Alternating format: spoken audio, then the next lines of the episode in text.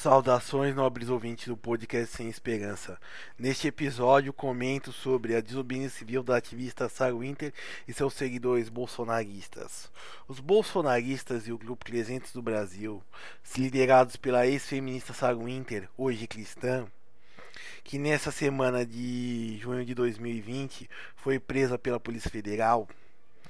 O bolsonarismo, por natureza, é autoritário e está em contradição com os princípios da desobediência civil, violência, da não violência e do respeito ao próximo.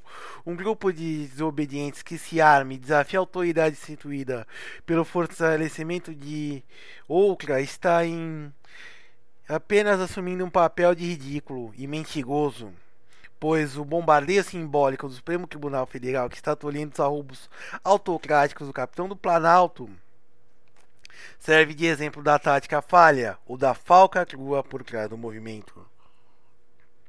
Não saltar como autoridade pelo enfrentamento físico, e sim por não aceitar as ordens, não abriga a resistência. Os gritos de raiva e ranger de dentes, exatamente o efeito esperado pela autoridade que se enfrentar. Essa reação exacerbada é o que pode, é o que o poder quer para se legitimar e legitimar sua força. Saga afronta e vocifera, dá munição ao inimigo e não esconde a aura despótica. Chama para enfrentamento, defende um país forte e a ação disruptiva das Forças Armadas, um executivo que esteja forte, mas que tem que dispor de recursos extremamente exatamente por estar enfraquecido e agonizando diante de uma de um cerco que se fecha por causa da pandemia, da economia recessiva e do desmantelamento da base bolsonarista no Congresso,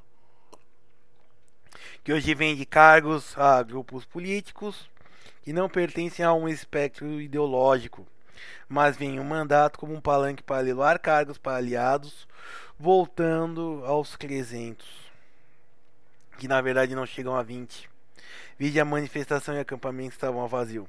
Fazem a ruaça como se parecesse intimidar, mas na era da informação, na verdade, se um grupo que se mostra sem expressão por causa de apenas 15 avos que está lá e sem a menor expressão fora das redes sociais, devido ao escronismo do cyberativismo, onde via Twitter Sarah Winter faz pirraça contra o ministro Alexandre de Moraes.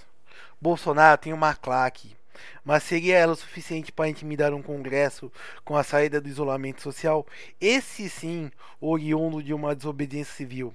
Apesar de obviamente não vir de um grupo desorganizado, mas de multidões que viram um momento de enfraquecimento da retórica dos governos e da manifestação em razão dos assassinatos de pessoas negras pela polícia.